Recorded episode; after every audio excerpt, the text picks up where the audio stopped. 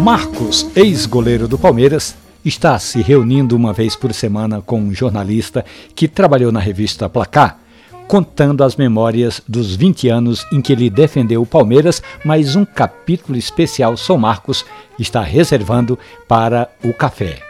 Ele levava para dentro do gol uma toalhinha e uma pequena garrafa térmica com café produzido pela família lá no município de Oriente, no oeste de São Paulo café especial, sempre sem açúcar, e toda vez que o Palmeiras estava no ataque, Marcão se agachava e tomava um gole de café na tampa da térmica.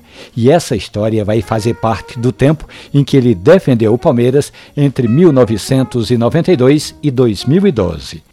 Marcos relata que o café dava a ele mais reflexo, mais agilidade e mais impulso. O ex-goleiro do Palmeiras conta que quando se esticava para fazer uma ponte, virava o homem elástico. É bem isso. É bem assim. A cafeína, importante substância do café, tem essas propriedades e uma delas, o poder de concentração.